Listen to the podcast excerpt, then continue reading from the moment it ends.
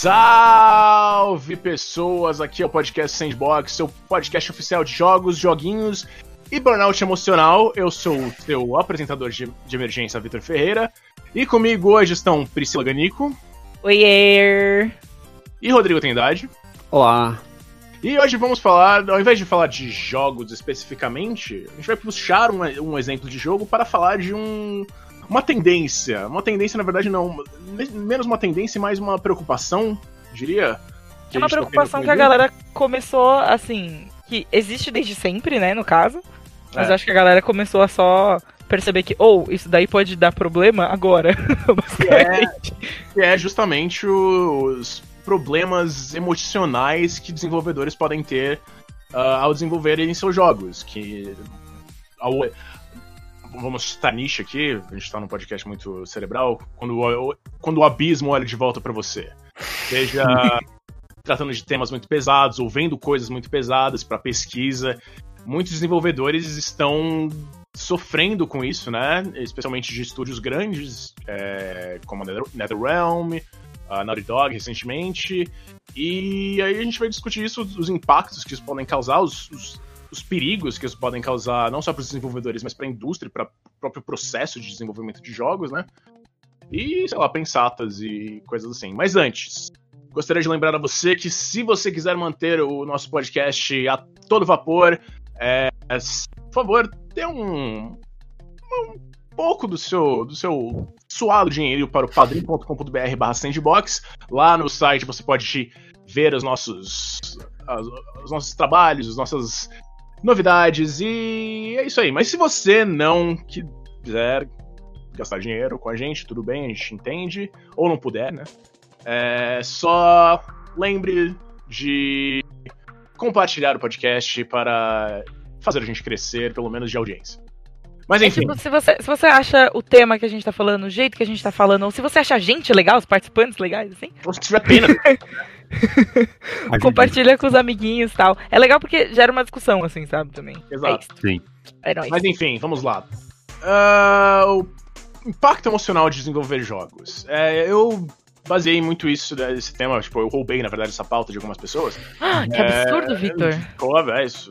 É basicamente isso, cara. O jornalismo funciona assim.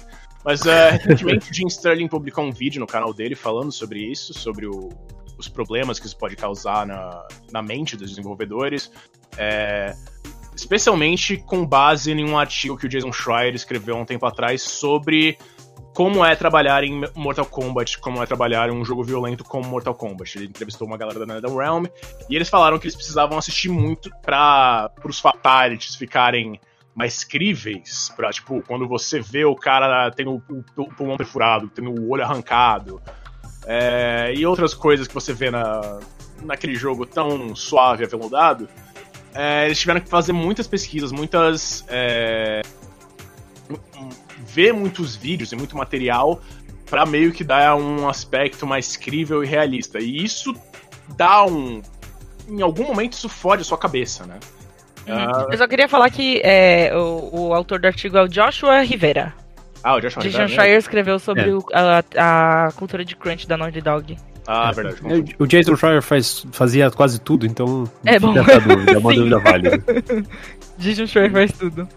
Não, sim, mas. É, de qualquer forma, o texto de Joshua Rivera é basicamente sobre como E eu queria discutir com o que vocês acham que isso. Como isso tá. Como isso pode ser resolvido, como isso pode ser. É, discorrer sobre isso, no caso. Olha, eu acredito que tudo tem muito a ver com interesse de jogadores, né? É, a, o Mortal Kombat é uma série que é famosa por ser violenta desde os anos 90 é, é o jogo que era legal por ser violento, por ter bastante violência gráfica, desde aquela época em que o realista era um negócio meio borrado e tudo mais, e hoje em dia o realista é realmente é, muito parecido com a realidade. Né? Os gráficos estão no nível que até a gente falou no episódio anterior, né? Tipo, o PlayStation 5 a gente não vê muita coisa de novo aqui no, na apresentação dele, porque os gráficos já estão no PlayStation 4 e no Xbox. One num nível muito alto de, de realismo, né? E a série Mortal Kombat manteve isso e acho que a partir do. Eu, eu, não sou um grande fã da série Mortal Kombat, mas eu joguei tanto o 10 quanto joguei umas demos do mais novo, do 11, né? E. assim, eu, vejo pessoas comentando que ele ficou mais violento nesse, nessa nova leva, né? Desde o 9 ele começou a adicionar fatalities mais gráficos, com coisas mais esdrúxulas e tudo mais. Muito é uma coisa, é, isso mesmo, esdrúxula, né? Mas é, é, o, é, o, tipo de coisa que eu acho que acaba atraindo gente para ver, assim. O jogo atrai um público cativo que fala, pô, eu gosto de Mortal Kombat porque Mortal Kombat é assim, escrachado, é violento e tudo mais. E é uma coisa que cinema, por exemplo, também tem, né? É, tem filmes violentos que tem uma, uma pegada de gore, né, dessa violência gráfica bem forte. Só que tem uma diferença de você gravar um filme e produzir um jogo. Eu acho que, é, como você falou, Victor, né, os caras fazem um trabalho todo, é, como o artigo do Kotaku descreve, de ver muita violência de verdade para conseguir reproduzir isso dentro do jogo, né? E de fato isso, é, acho que assim, o cara, o, o, relato é, passei a enxergar isso nos meus sonhos, ou no, no caso pesadelos ter pesadelo com essas imagens que você via no dia a dia para criar o jogo, porque é um loop que vai se reforçando, né? Você tem que ver várias vezes, tem que ver a animação como ela tá perfeita, se tá reproduzindo exatamente aquilo que é na realidade. Então, para mim, a sensação que eu tenho de o efeito de tipo parar de fazer jogos nessa pegada e, por exemplo, mudar o Mortal Kombat, teria que vir do jogador e falar, putz, isso daqui foi demais. Hum. Isso daqui tá muito violento. E eu acho. É, dá uma resposta meio de economia, mas eu acho que é o, o mercado de jogos que vai responder, assim. E, então, e eu acho que a, a, resposta do mercado de jogos, é, eu acho que historicamente é sempre a violência é um negócio que faz. É, tá ali muito ligado com jogos. É, é por, enfim, qualquer que seja o motivo, né? Não, mas tem uma questão que eu acho que o vídeo do Jim Sterling fala muito bem, que, tipo, a indústria de games busca muito realismo. Esse, esse é sempre o foco central. De, tipo, Mortal Kombat é uma galhofa do caralho, tá ligado? Sim. Os, tipo, tem um. Desde o Mortal Kombat 8, que eu acho que é o que deu essa virada, né? Que é o Mortal Kombat o reboot pra PlayStation 3, Xbox 360. Uhum. Ele. Ele, tipo, ele tem esses golpes especiais que davam no raio-x e tal, que você vê as coisas, você vê, tipo, o crânio quebrando, o olho estourando, não sei o que, a, a, a caixa torácica se arrebentando, e tipo, é, é, focado nisso, e é extremamente, tipo, realista e incrível, mas depois, quando volta, o cara tá tranquilo, ele tá normal, tipo, deveria, sei lá, ter desmontado. Então. Uh, mas aí, imagina, do ponto de vista mecânico, é, tipo, mecanicamente falando, se, se o cara tá estourado, a hitbox dele muda. Entendeu? Não. Aí você não, não pode. Tipo, mas é justamente. não, então, Priya, mas é justamente isso. Tipo, Mortal Kombat não é realista. Ele não precisa Sim. ser realista nesse caso. Mas por. É, por uma tendência, né, da, do, dos próprios desenvolvedores, dos pedidos da própria indústria, eles meio que sempre têm que buscar esse realismo extra, esse realismo maluco e tal. E aí, basicamente, as pessoas têm que assistir o, vídeos loucos, tem que, sei lá, é uma, uma um histórico inteiro de Rotten.com pra mim, cara. Que pra, é referência pra galera que é, sabe, a internet dos anos 2000, adolescente de bosta, que nem eu. Mas, tipo, Rotten.com era isso, cara. Você via corpo mutilado, tipo, tiro de sniper. A, mi a é... minha pergunta é: é eu tenho apenas uma pergunta para isso. Hum. Por quê? Porque era uma era um admirável mundo novo naquela época. Então você tinha acesso. Quando você ouvia a possibilidade de, de, ver, de ver os corpos do, do acidente de uma assassinas, por que não? Porque, Porque eu. Não, é, é, eu, assim, é. eu sou uma pessoa que, historicamente, eu sou muito. Não contra, mas eu, eu tenho uma tolerância baixíssima a gore e coisas do tipo. Então, eu não ah. vejo nada dessas coisas. Eu nunca então, vi nada dessas coisas. Eu nunca tive curiosidade de ver essas coisas. poderia trabalhar num estúdio como a Realm, tá? Tem... Não, não poderia. Exato. E tem uma questão também que o artigo do Kotaku é, releva, que tipo, ele, ele leva em conta, é que o, o máximo que a galera da NetherRealm fala quando quando tem uma vaga de emprego e tal, é, você pode. É, o, a descrição do emprego aí você pode ver um conteúdo um pouco violento né, durante o seu trabalho. Bicho, o que é um pouco? É, o que então, você considera um pouco?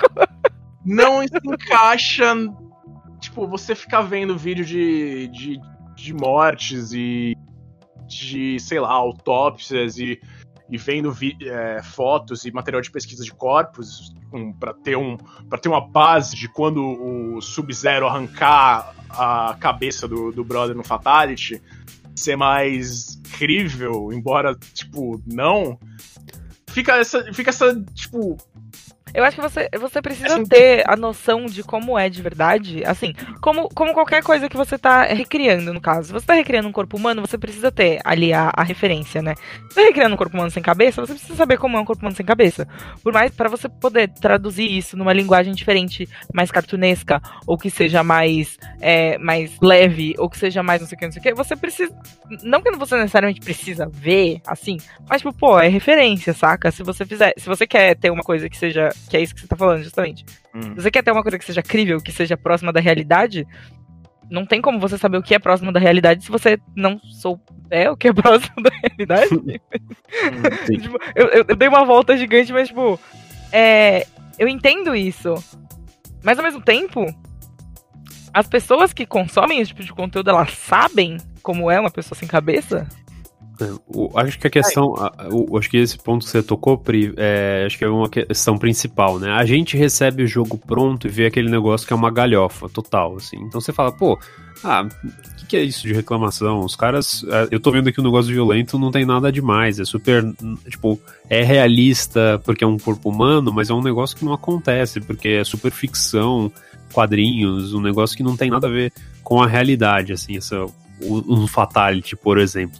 Só que o processo de você chegar a isso que é o problema, né? Que é você não tá vendo um corpo de verdade para ver como reagem as coisas, para daí conseguir reproduzir e ver isso várias vezes, né? Não é uma só vez. Então, eu acho que é, esse é o ponto central da questão, assim, tipo, do lado do jogador, a gente acha que não consegue abstrair direito o, qual é o processo de criação disso. É, porque... Não, é e justamente o que eu tava falando, assim. É, então acho que tem uma questão também que às vezes nem os próprios desenvolvedores têm uma noção do que eles vão fazer até o momento de que, tipo, a chefia falar, a gerência falar, ah, então a gente precisa, a gente quer que, sei lá, o intestino. Quando, você, quando o cara dá um soco que atravessou o intestino, a gente quer ver o intestino realmente se contorcendo, não sei o que. Então a gente, sei lá. Eu, o que eu acho que acontece também, que deve ter muito, é a gente não tem, a gente não tem esse parâmetro para comparação saca? Tipo, a gente não sabe como é uma pessoa puxando o intestino de outra pessoa. Mas é, a então. gente. Mas dentro disso, a gente tem uma noção de como isso deveria parecer, saca? Uhum. Então, é. Eu acho muito. Não, não é confuso, mas é uma linha muito tênue, assim, de tipo, a gente meio que tem esse uncanny valley, assim, sabe? Tem essa coisa de a gente olha assim, tipo, não, peraí, tem alguma coisa estranha, não deve ser assim que um intestino sai de dentro de um corpo, saca? Sendo que a gente não sabe? É. Não, então, o próprio. Uma das fontes do artigo do Kotaku fala que, que tipo, ele, ele ficaria andando pelo. Se você andasse pelo escritório da NetherRealm, você ia ver gente vendo vídeo de enforcamento no YouTube, é, vendo foto de assassinato, vendo, vendo vídeo de uma, de uma vaca sendo. Sangrada, tipo. tipo... É, trucidada, pra. É, pra, sei lá, pra. Ou não sei, eu penso em Apocalipse Now, talvez seja uma coisa é, é, mística, mas talvez, mas é, muito, muito, provavelmente para fazer carne, comida e tal.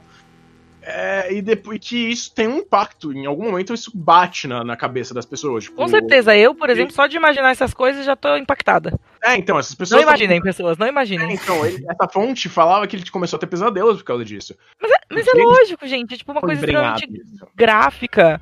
É literalmente gráfico, tipo, ele tá, ele tá estudando isso para reproduzir, saca, de alguma forma. Uhum. E, e são coisas que. Eu, é, é, violência pura, saca? Tipo, violência não é legal, no geral. Então, mas... até, eu, enquanto você tava falando, eu pensei aqui até um, um, paralelo com arte em geral, assim, que na verdade talvez seja mais ciência do que arte. Porque Da Vinci foi um, um cara que descobriu mais ou menos como o corpo funcionava, em parte por fazer autópsia não necessariamente autorizada, enfim. É, sabia como os músculos eram interligados e tudo mais. Então acho que tem um retrospecto de uhum. talvez ciência e até arte de você ver como que é o corpo humano, como as coisas é, reagem para você reproduzir, né? E é, só que, assim, quando, quando você tá fazendo um jogo de videogame, que é um joguinho de luta, é, eu, eu não sei se, tipo, o, o refor reforçar essas imagens tanto para quem tá fazendo é um negócio que faz tanto sentido, sabe? Às vezes, se você tá fazendo um negócio que é uma galhofa mesmo, faz uma coisa que tem um pezinho na realidade, mas não precisa ser super realista, sabe? Mas é uma coisa que, a, que o público cobra, né? Que seja realista, assim. Ao mesmo tempo a gente não sabe o que é realista e o que não é, eu acho. Sim. Eu não é, sei então, o que é então. realista e o que não é. Por exemplo, eu nunca fui atrás disso. De, de que, sei lá, no, se você fizer uma comparação com outro, outra mídia de arte, entretenimento, que é o cinema, nem tudo lá é, tipo, é, é, é crível com o que acontece. Tipo, mesmo a mídia de videogames, quando você atira uma pessoa, é um jeito diferente. Só que essa busca pelo realismo acaba fazendo muitos desenvolvedores a puxar para esse lado, para essa. Uhum. para tipo, para essa pesquisa louca de, de ver como é, é esse processo para não. para quando rolar, pra quando isso acontecer, quando você, o jogador vem em ação, isso causar uma reação. É, sei lá, de choque, de horror. Uma coisa que eu, desse tipo, que em uma entrevista, acho que em 2018, também de Kotaku, do Neil Druckmann, do, do The Last of Us 2, uhum. ele falou que eles também viam vídeos de, de pesquisa, vídeos de coisas, pra, tipo, ver como é que é realmente alguém sendo esfaqueado. Como alguém esfaqueia o outro, como é a reação da pessoa esfaqueada. E. Pra, pra, pra que o, a reação do jogador seja mais. É, seja um pouco de horror também. Tipo, ou tipo, uma, uma, ficar meio. Ah, não era necessariamente o que eu não gostaria de ter muito bem. Mas, tipo, tá, isso tem um um, um certo valor artístico de. de. É, de deixar. de dar essa, esse choque, essa, essa reação à brutalidade do, da violência. Mas também, tipo, mas tem que ter um, um, um, acordo, eu acho de certa forma, entre os desenvolvedores, entre os quem faz o jogo, entre as, os, os superiores deles, né, quem tá financiando o jogo, e até o próprio jogador, pra que, sei lá, mano, as pessoas não fiquem. As pessoas que estão trabalhando no jogo não, não sofram, tipo, psicologicamente com isso. Tem um negócio que. Acho que tem um termo que tem espalhado muito, que é o esforço emocional, que é tipo emotional labor, né? Labor no sentido de trabalho. Uhum. É que quando você faz alguma coisa, ela demanda, tipo, não é uma, uma demanda física, mas ela tem um impacto na sua no seu jeito de pensar, no seu jeito de, de, se relacionar com alguma coisa. E, tipo, se deparar com violência nesse nível todos os dias, é, para você criar um sistema de combate mais realista, entre aspas, porque, tipo, essa questão, tipo, o sistema de The Last of Us 2 não é realista. é, um, é um problema. Sim. Sim, então, mas que, vocês acham que existe um jeito de. Como, como é um jeito. Como seria um jeito de você resolver isso? Porque. Será que os desenvolvedores teriam que falar com a chefia? Será que, será que é uma questão deles mesmos se compreenderem? Porque isso é um, isso é um grande problema da, da indústria como um todo, né? Tipo, a galera não, não se junta pra meio que criar diretrizes e se, e se hum. proteger de certa forma. É. Bom, tem esse porém aí. Mas é. o que eu acho, assim, é, não, é, não, não é bem o que eu acho, não. É o que acontece com outras empresas. Eu, eu fiz uma matéria esses dias lá no Bunker dizendo que é, os funcion... alguns funcionários de... que trabalharam na moderação do Facebook, moderação de comentários de Facebook, é, tiveram sérios problemas, assim, tipo estresse pós-traumático e coisas, e coisas do tipo, sabe? Por causa do conteúdo dos comentários que eles têm que moderar. E aí o Facebook disse que vai dar uma compensação em dinheiro e acompanhamento tipo, psicológico. Eu acho que isso é o mínimo, assim, que a gente uhum, tem nesses sim. casos, saca? Tem sim. que dar. Porque, querendo ou não, é um trabalho muito é, é insalubre. É isso, né, que fala de sinais de insalubridade. Tipo, mano, é. você tá trabalhando com coisas. com violência muito gráfica, assim, saca? E precisa ter um acompanhamento psicológico também, assim. Porque é muito são coisas que, sei lá, às vezes às vezes você olhar uma vez, às vezes você vê num jogo, às vezes você vê, ser impactado por isso uma vez, já pode causar um estresse grande o suficiente para você ter que buscar acompanhamento psicológico ou você passar por um estresse muito grande ou, tipo, sei lá, alguma coisa do tipo. E você ter isso várias vezes e ver isso no seu dia a dia, saca? Eu acho que é um mínimo, assim. É, eu não acho que vai parar de ter jogo violento. Não. com certeza não vai. É. E eu não, não sei se existem outras formas também de fazer esse tipo de pesquisa, sabe? Sempre vai ter alguém que vai acabar caindo nesse hum. front. Sim. O... vocês acham... Ah, pode falar. Não, assim como acho que na linha do que a Pri falou, né? Essa questão de estresse pós-traumático na matéria do Kotaku, conta que o desenvolvedor é, que tinha pesadelos e tudo mais foi ao psicólogo depois e foi diagnosticado com estresse pós-traumático, que é coisa que é, no, quando o negócio é violência, é coisa de quem vai pra guerra e volta da guerra com esse problema, sabe? É. é não é um negócio. Ele, ele, tipo, a pessoa realmente viu muita violência e, e é um negócio que mexe com, com o seu psicológico. Exato, e assim, eu acho que a mídia tem esse poder, sabe? Os caras que trabalham no Facebook, eles veem o esgoto da internet para falar, não, isso daqui não pode estar no Facebook, daí você tira do Facebook. E o Facebook permite bastante coisa, né? Violência gráfica é uma das poucas coisas que eles restringem por lá, né? E, enfim, isso causa um impacto. E como a Pri falou, é, esse é o mínimo, né? Mas em se tratando de desenvolvedor de videogame, desenvolvedor de videogame não está gerindo uma plataforma com mais de um bilhão de usuários no mundo em que a pessoa pode postar uma coisa absurda e que tá, vai contra as regras da, da plataforma. Acho que é né? no caso do, dos desenvolvedores de games. Eles estão fazendo isso pra é mostrar é as pessoas. Não, eu é, acho que, é voluntário, é justamente é o caminho não, contrário é total. assim, tipo, eles não estão querendo esconder isso, eles estão querendo jogar isso na nossa cara, sabe? Exato. Tipo, o, a galera do Facebook que vê essas atrocidades, monstruosidades, eles veem isso pra, tipo, o público geral não ter, a, é, não ter acesso a essas coisas. O desenvolvedor de games está fazendo isso para que o que ele mostrar no jogo dele seja é, basicamente o, seja próximo da realidade. E, agora pensando aqui, é, Pri e Rod, tem, isso pode ser essa questão da, da violência, da, de você se, se for, ser, ser forçado não, mas tipo o seu trabalho envolver é, essa presença, essa presença, esse envolvimento com violência, isso não é. Vocês não acham que isso também é compactuado com as horas insanas que os desenvolvedores acabam fazendo? Porque, tipo, é meio que um. um algo de. É um off-brand, é um. Cara, é um. É um. Caralho. Perdi a palavra. Não, mas é um, é um. Tipo, é um derivado, tipo, é um cantinho do, do dos problemas do crunch, né? Uma as, consequência, pessoas, né? É, uma consequência, exato. Que as pessoas trabalham loucamente horas e horas e horas e horas e horas e horas, não tem fim de semana.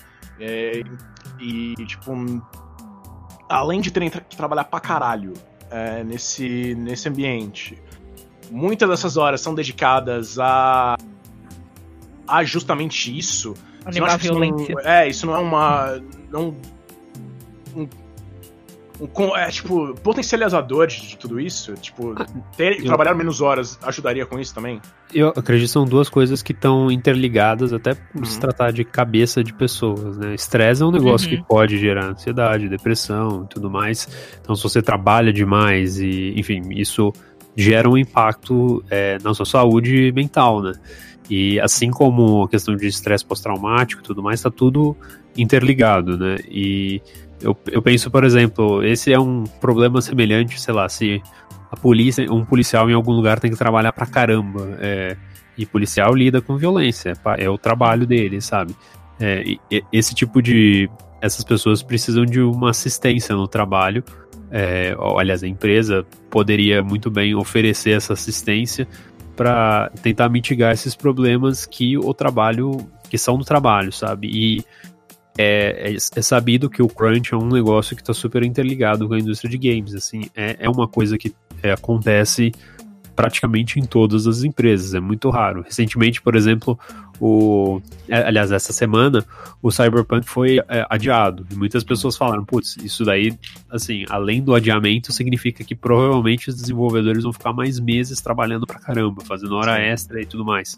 E Cyberpunk não é Mortal Kombat, mas também é um jogo Mas, que vai ter cara- sua, sua, sua cota de violência, sabe? É, não, então, tem os bagulho da- das lâminas nos braços, que você pode arrancar braço e perna das pessoas. eu Que, acho velho? que isso envolve. Eu acho que isso velho? Eu acho que isso vai envolver realmente, tipo. E, e daí você pensa, pensa no trabalho de um animador, por exemplo. O cara tem que é, montar isso e deixar isso perfeito, sabe? O, o cara que vai fazer o teste de. Enfim, os beta. o- não é beta É teste, verdade. mas os caras É, que fazem é, os, verdade.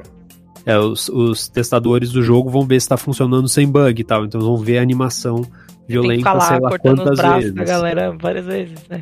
Então, enfim, eu acho que é, tudo tá bem interligado nesse caso, né? Precisa Então, muito co- ter um tempo e ter um. Tem um tempo de descanso, né? Por isso que a gente trabalha, assim, teoricamente, a gente trabalha cinco dias descansa dois, saca? E eu acho que tem muito a ver. Não sei, se- eu acho que é só uma coisa que ameniza. Não tem como desassociar isso, é faz parte, assim, saca? É lidar com essa violência, lidar com essas coisas. A menos que você trabalhe num jogo fofo. Aí tudo É. bem. Bugs Nice. Bugs Bugs Nice também é perturbador porque você come os bichinhos, né? Aí, ó, não parece legal já, tá vendo? É, então. Tipo, Harvest Moon. Harvest Moon não é assustador. Harvest Moon é ok. Não, é, então, eu tava. Um dos assuntos que também me levaram a pensar nessa pauta, isso, porque isso, a gente tá falando de jogos recentes, mas isso, tipo, existe há provavelmente há muito mais tempo do que a gente imagina. Eu tava pesquisando sobre um. é, sobre o Missile Command pra um outro podcast, e sobre os efeitos que, eles, que o jogo causou no desenvolvedor dele, que é o Dave Thurer. E o Uhum. Thurer, ele. É, tipo, fizeram um pitch pra esse jogo, ele não foi ele que, que criou a ideia, mas, tipo, falaram pra ele, ah, você quer fazer esse jogo? Ele, ele pautaram pra ele, ele foi.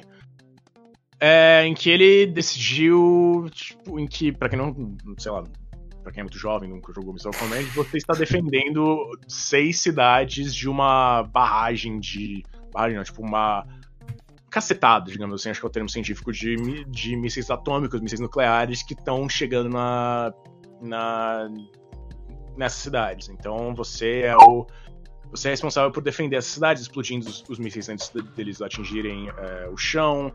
é, e era meio que o jogo foi lançado nos anos 80, logo em 1980, que é quando o Reagan é, foi eleito pra, como presidente dos Estados Unidos.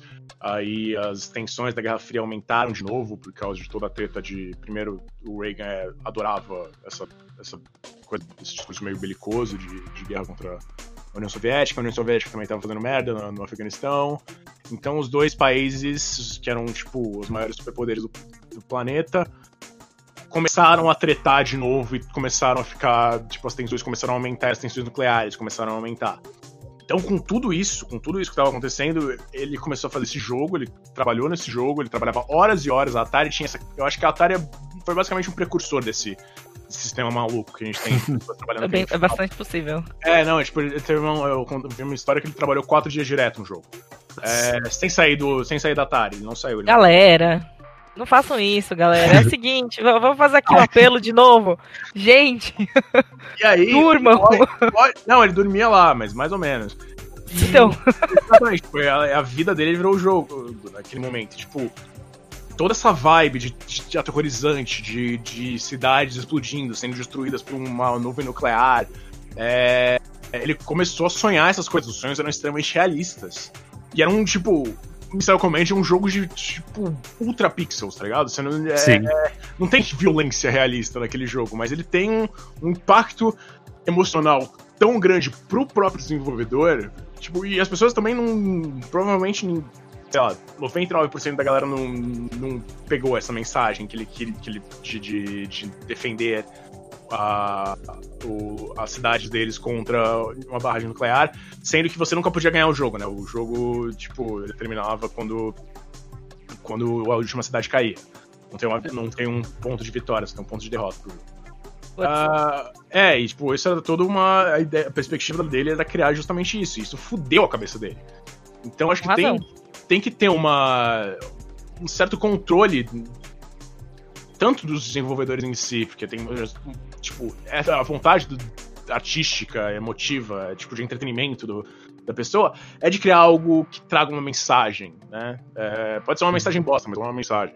E a mensagem do Marcel Comet nem é uma mensagem bosta, é uma mensagem boa. Mas é tipo, você é, vai. Você se esforça tanto que em certo momento você começa a se perder, a ficar, tipo, a perder parte do, do, do, seu, uh, do seu psicológico com isso. Então tem que ter por parte do desenvolvedor, mas também as empresas se beneficiam muito desse, desse trabalho louco, né? Eles, eles precisam, de certa forma, de que os desenvolvedores trabalhem loucamente, horas sobre horas, sobre horas, sobre horas, é, muitas vezes sem fim de semana, para que o jogo saia na hora. É, isso, o custo humano disso é muito grande. Sim.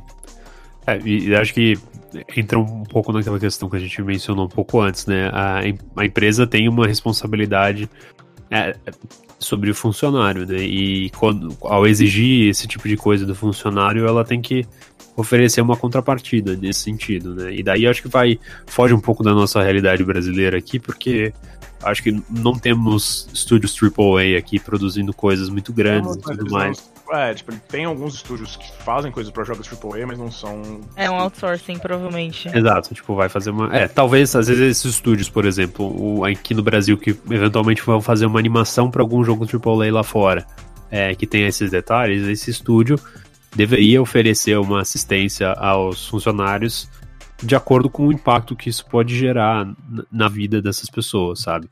É, enfim, é saúde é, e a empresa tem uma responsabilidade nisso, já se o problema de saúde pode se originar do trabalho.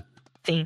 Eu acho curioso que, mas é assim, isso que a gente tá falando é o que deveria acontecer, mas ao mesmo tempo soa muito como uma utopia, saca? Uhum. Soa muito como um, um, é, um mundo ideal, assim. Porque o que a gente ouve muito nesse mercado e aí é uma crítica ao mercado no geral e as pessoas que querem trabalhar nele, inclusive vão dormir, bebam água e se alimentem direitinho, se exercitem. É, é que a pessoa, ela tá ali pronta, até ela chegar nesse ponto, ela tá ali pronta para fazer tudo, saca? Uhum. Então, tipo, eu não duvido que aconteça em algumas empresas essa coisa de, ah, você tá lá, você entra lá porque você quer dar tudo de si. E aí chega um ponto que você já não quer mais, porque você. Porque a gente tem limites, né? Como pessoas, como seres humanos. E mais, tem uma fila de pessoas que estão prontas para dar tudo de si ali. Então você acaba ficando e aí meio que vira uma coisa infinita, saca? É, e, isso eu acho que é ainda pior nos Estados Unidos. Aqui no Brasil a gente pelo menos tem legislações trabalhistas e tudo mais. Lá nos Estados Unidos é um negócio bem mais varzeado, assim. Não hum. tem. É, e aqui, por exemplo, quem trabalha tem algumas proteções. É, assim, é, exato, é, mas assim, quem trabalha tem... CLT. Né? Exato, e, tipo, é. é mas é, tipo, existem proteções, sabe? Lá nos Estados Unidos é a empresa que vai decidir se vai dar. Aqui tá se aproximando disso, infelizmente, tá, mas ainda tem alguma coisa assim. Então, eu acho que a gente olha para esses problemas lá nos Estados Unidos e muitas coisas estão ligadas à, à falta de sindicatos na área de jogos. Isso é uma coisa que você vê muitas discussões lá, porque lá os acordos são, é, seguem muito essa linha, né?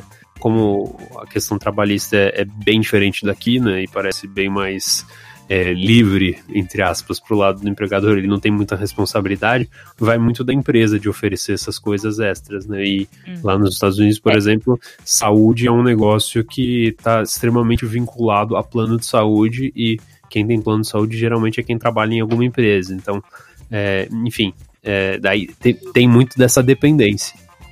É, e puxando pelo que a Pri falou agora há pouco, é, eu queria fazer uma pergunta para vocês sobre se isso pode ser um problema a longo prazo para a indústria de games por causa disso. Por, é, acho que sim. Pela, é, acho que...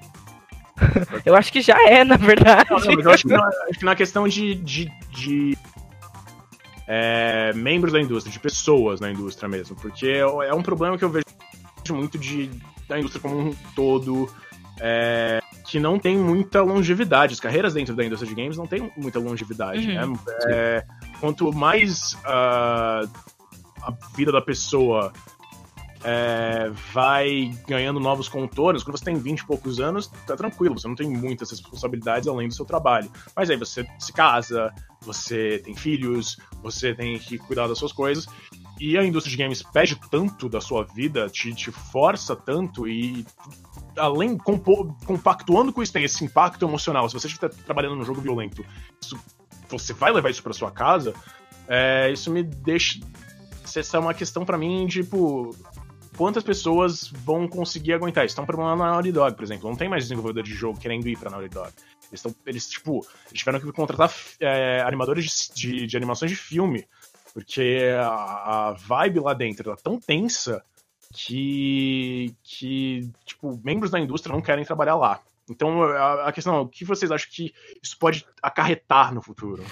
Olha, eu acho que tem duas coisas. Uma que a Pri tocou antes foi aquele, aquela questão de tipo, se sempre tiver gente disponível para fazer o trabalho sujo, entre aspas, né? Se a empresa não tiver disposta a mudar, é, as coisas tendem a não mudar, né?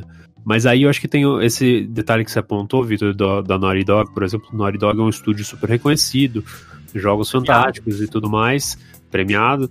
E mas tá com no, no mercado tá com um nome meio é, é, é, sujo, assim, de certa maneira, de entre os funcionários, de falar, pô, você vai trabalhar lá, você provavelmente vai sair acreditado num jogo bom e badalado, mas você vai se ferrar nesse processo, sabe? Talvez seja melhor você trabalhar, sei lá, no, do Santa Mônica Studios, que é o, o que faz o God of War. Eu agora esqueci o nome exatamente, é, é mas não, Sony Santa Mônica, né? É, que faz o God of War, que, enfim, não tem as mesmas práticas de trabalho. Então, aí. é, é, enfim, eu tô. Eu não tô nem falando. Eu não tô nem falando necessariamente baseado na realidade. Eu tô falando, tipo, ah, se o, o cara é bom, porque a Naughty Dog vai estar tá querendo selecionar gente que é boa para trabalhar lá, para trabalhar no Last of Us, no Uncharted, enfim.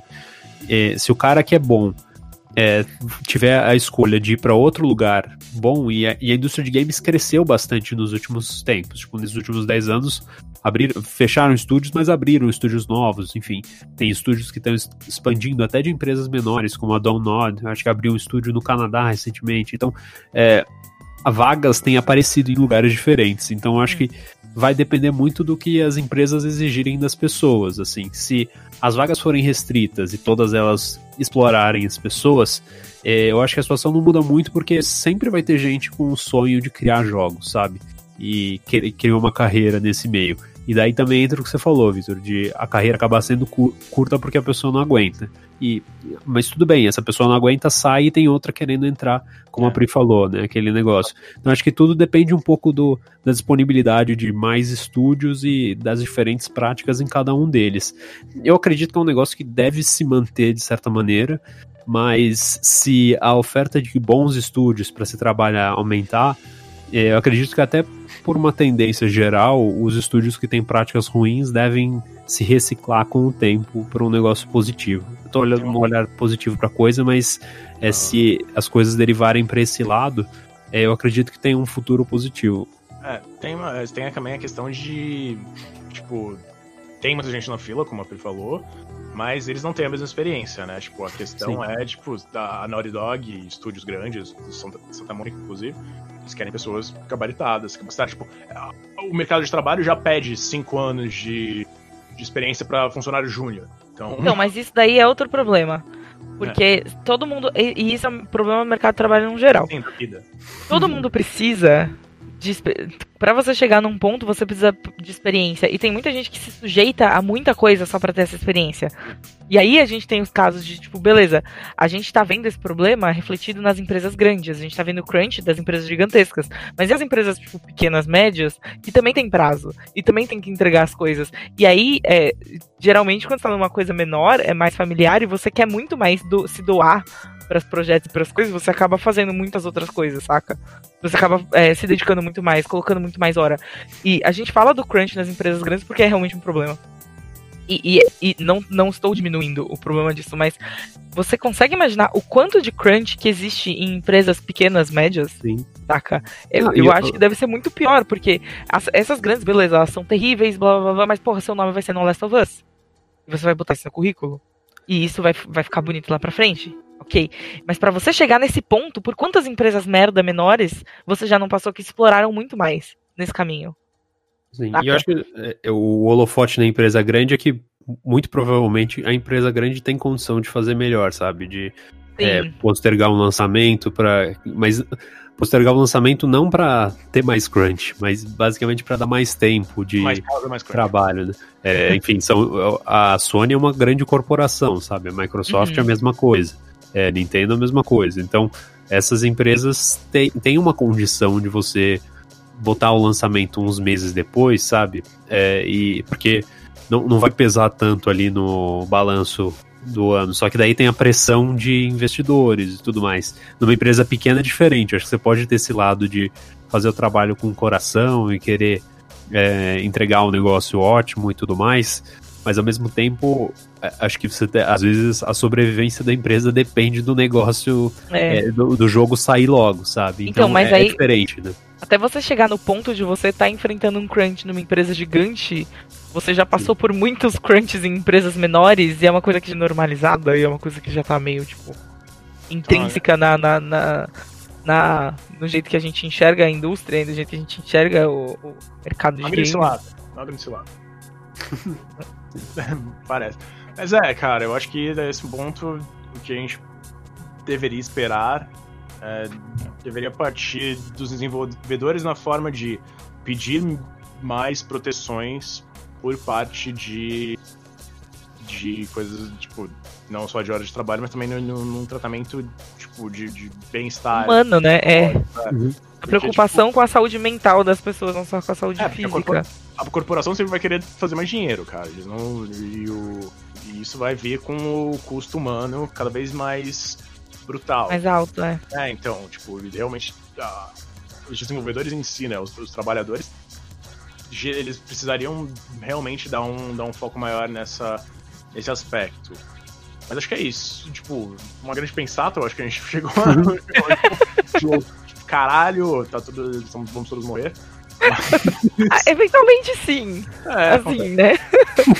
Mas... Mas... a gente fica em casa para evitar que seja logo.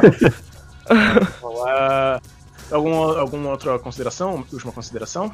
Não, queria eu, terminar, só... eu queria terminar de alguma forma de uma maneira positiva, então eu vou pensar aqui nos próximos minutos. Não, tem, tem, tipo, tem organizações que estão trabalhando para fazer os, os, os, desenvolvedores de games se, tipo, se unirem melhor, né?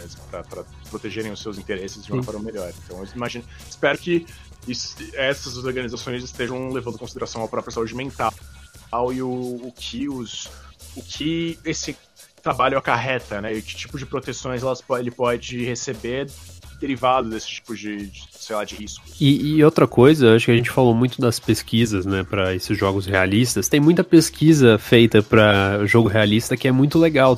Assim, tem, não é que o, o, processo é ruim, é que nesse caso específico acaba sendo um negócio que reforça uma coisa bem negativa, né? Mas eu lembro de entrevistar diretor de arte de Assassin's Creed e o cara falando de qual, qual, como que é o processo de você criar o criar o Black Flag, né, o Assassin's Creed Black Flag.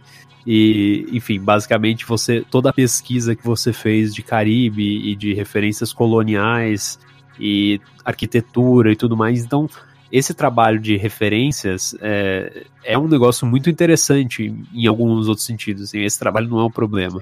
É, o, acho que a questão é todo o processo quando você vai fazer isso, mas com uma pegada de violência, né? Que, enfim, é, é muito. Acho que exige muito mais cuidado por parte da empresa. O problema é o gamer que quer o jogo violento. O problema é o gamer que é o Mortal Kombat sair nas tripas, tudo, os dois voando. Eu achei que o pro, você falar, você podia ter terminado o problema é o gamer. Aí essa... mas, isso, mas isso é mesmo. Bom, é isso aí. Então, o problema somos nós. E com isso, esse episódio do Sandbox. Ou todo mundo jogar Animal Crossing, gente. Não tem nada é. disso, né? Ah, pô, tem, o, tem os escorpião lá, tem, a, tem a, as vespas furando seu olho. Mas você só desmaia. Mas só desmaia, pô. E você não vê a violência no Animal Crossing. Vamos fazer aqui o teste de violência no Animal Crossing. A violência no Animal Crossing é você pega um machado, um machado afiado, você bate ele no seu amiguinho e ele quica. É isso. Ou você pega a rede de inseto e bate na cabeça dos, É, dos villagers. Essa é a maior violência de Animal Crossing. Inclusive, os villagers ficam bravos com você se você bate na cara, cabeça dele. traumatismo- Pô, traumatismo craniano, cara, você tá louco. Bom, mas é isso aí, muito obrigado, gente. Muito obrigado, Pri. É nóis. Muito obrigado, Rod. Valeu. Ah, lembrando novamente, se você gostou do programa, se você gosta do programa em geral, ah, veja o nosso padrim, padrim.com.br barra sandbox. E se puder, nos ajude com financeiramente para mantermos a- o podcast em dia. Se não, é só compartilhar no seu. E. Tá no seu agregador favorito, compartilhar com seus amiguinhos, basicamente. E dá cinco estrelinhas se seu tocador de podcast tiver. Por favor. E Ah, assim, eu espero que a gente não tenha deixado vocês muito tristes com esse podcast. Mas é mais pra, pra, pra pensar sobre o assunto. Sabe? Não, Como é- a gente lida com esse tipo de coisa. É um, é, é um assunto que merece ser discutido pela, pelo peso que tem, a, tem na, no próprio, na própria criação dos jogos, né? Uhum. nas coisas que a gente gosta. É, isso tem um custo humano. Tem que parar e pensar um pouquinho no que a gente tá consumindo também. Não só, não só no conteúdo que tá sendo entre- entregue pra gente, mas em todo o processo por trás. É, se você, por exemplo, se você gosta do Mortal Kombat, pense na pessoa que criou o Mortal Kombat, no que ela pode ter sofrido nesse processo, porque, querendo ou não, acaba, é um jogo bem violento, então, É, então. coisas Mas, tipo, pesadas. E, tipo, não- a questão também não é. Você não deveria se sentir mal, mas você deveria, sei lá, pensar. Não, não é tipo, É. ah, vamos banir todos os jogos violentos e acabou, Não, e é. vamos jogar só Animal Crossing. Não é isso, tipo, eu falei brincando. É. Mas é, saber que o que você tá consumindo, tipo, tem um custo humano, é. Exato.